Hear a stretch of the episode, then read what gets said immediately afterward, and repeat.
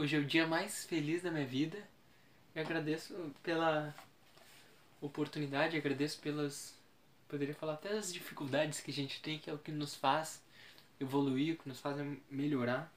Embora no, no momento a gente sempre sofra, é quando a gente pensa, mas a gente sempre, de tudo a gente pode tirar um conselho bom, um, uma, uma qualidade, a gente poderia falar, de todo o sofrimento que a gente tem, se a gente tem maturidade, a gente consegue crescer com aquilo.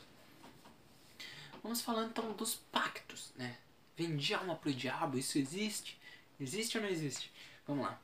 Há alguma coisa de verdadeira nos pactos com os maus espíritos? O Kardec pergunta. E a resposta é: não. Não há pactos. Mas há uma natureza simpática, né? Entre os maus espíritos. Por exemplo, você quer atormentar teu vizinho e não sabe como fazer. Então chama para ti os espíritos inferiores que, como tu, não querem senão o mal. Vamos ver. E para te ajudarem, né, que se sirvam, eles vêm uns maus espíritos para te ajudar nos propósitos. Mas não se segue daí ou que teu vizinho não possa se livrar deles, né? Com uma ação dele, o, o vizinho pode ser uma pessoa evoluída que reza bastante, né, e que não deixa aquele espírito entrar ali. Aquele que quer cometer uma ação, uma mal ação, né, chama só por isso maus espíritos para ajudar. Está então obrigado a servi-los, como o fazem para si, porque eles também têm necessidades dele para com o mal que eles querem fazer. E somente nisso que se consiste o pacto, né? Então os maus espíritos eles vêm e te ajudam, mas eles também têm necessidade deles. Aí como eles vão satisfazer a necessidade deles, aí é né? É complexo, né? Geralmente os maus espíritos eles podem tirar sua energia, né? Aí às vezes a pessoa é uma pessoa que tá sempre, ah não, às vezes a pessoa porque é interessante porque assim, uma coisa que é faça a pergunta assim, ah, aqueles feitiços, né, de, que chamam de magia negra, uma coisa assim, eles surtem efeito na pessoa? Eu pergunto. Aí a resposta é que sim, né? A pessoa vai lá e faz um feitiço, uma coisa assim, não sei como é que funciona, mas é. E direciona que é tal coisa pra uma pessoa. Aquela outra pessoa, se ela não tiver com uma boa vibração, né? E aí, como eu digo, às vezes a pessoa ela acha que tá limpa, ela passa perfume, mas ela tá com os pés sujos. O que, que isso quer dizer? Às vezes aquela pessoa ali, digamos eu, eu tô. A outra pessoa, a pessoa que tá recebendo, né? Aquela pessoa ela não é uma pessoa ruim nem nada. Mas as ações dela abrem campo para o um mau espírito entrar. Então a pessoa não é ruim nem nada. Mas as ações dela são desequilibradas. Então, um espírito desequilibrado vai entrar ali, vai achar um jeito, vai entrar e vai realizar aquilo que o outro espírito pediu. Mas aí a pergunta é: precisa disso? A resposta é não. Se fosse uma espírita, uma pessoa espírita, digamos assim, que brigou com a fulana, ela não vai fazer essas coisas de feitiço nem nada. Mas ela vai chegar na, ela vai até a casa dela, digamos, pensando muito mal daquela outra pessoa, né? E desejando às vezes, infelizmente, uma coisa ruim, porque a gente sabe que as pessoas são assim.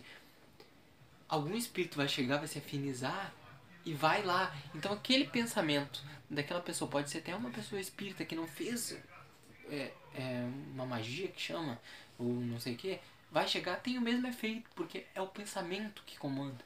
Né? É, aquele, é o pensamento que dita a regra. A pessoa vai receber?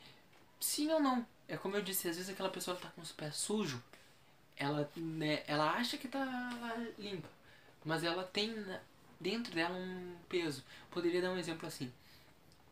Uma pessoa que. Eu, ah, eu sou uma esposa, digamos assim. Aí eu, eu descobri amante do meu marido, sei lá, uma, uma coisa louca. E aí eu penso muita coisa ruim daquela pessoa e os espíritos chegam, se aproveitam e vão lá e fazem aquilo, né? Com aquela pessoa, a amante. Ela será que ela vai receber ou não vai receber? Isso é muito relativo. Mas dentro dela tem um sentimento de culpa, né, por ela estar tá fazendo alguma coisa errada. Então os maus espíritos usam aquilo. Então mesmo que a pessoa, ela, por isso que Jesus sempre falava assim, orar e vigiar.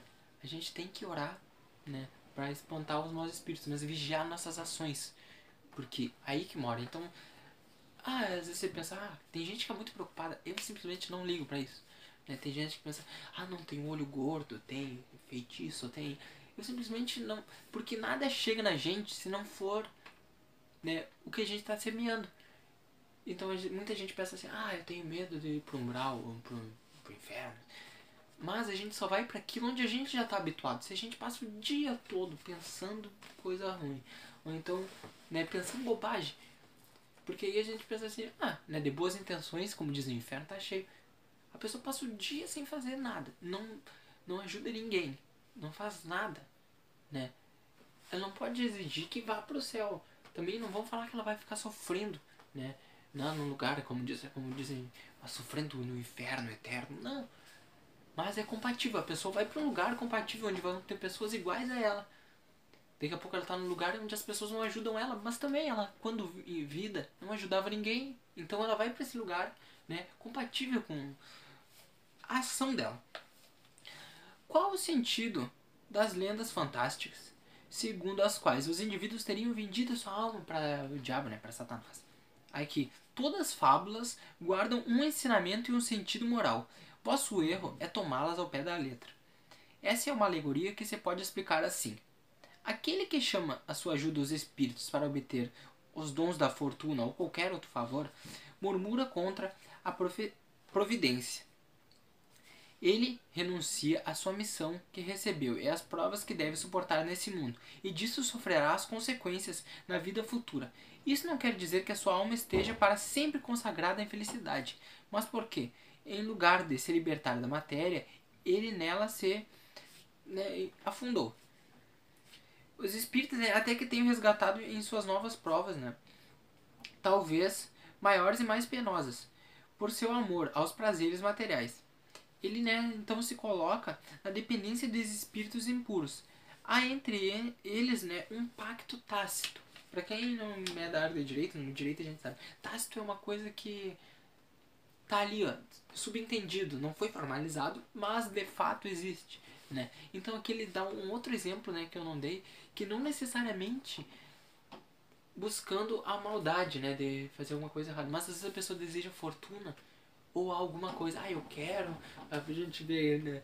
ah não, eu quero, eu preciso, eu quero me casar com fulano de tal a todo custo e quero não sei o que, e aí a pessoa passa o dia todo pensando naquela pessoa, né, mesmo que ela não faça um, né, um contato com os. Mesmo que ela nem acredite nos espíritos. É importante ressaltar isso. Ela não acredita em espírito, não acredita em nada.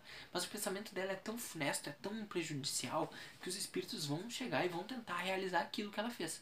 Né? Eles vão a todo custo. Então é muito interessante a gente ver isso. Né? Que a pessoa não precisa acreditar. Mas né, o pensamento e as ações dela fazem ela, de certa forma, ter um pacto. Então é isso interessante, a gente tem que ver. Se a gente quer estar tá ligado com os bons espíritos, que buscam sempre melhorar, ajudar os outros, e a gente quer estar ligado com os maus espíritos. As nossas ações e os nossos pensamentos que vão ditar com quem a gente está conectado. É isso, um grande abraço.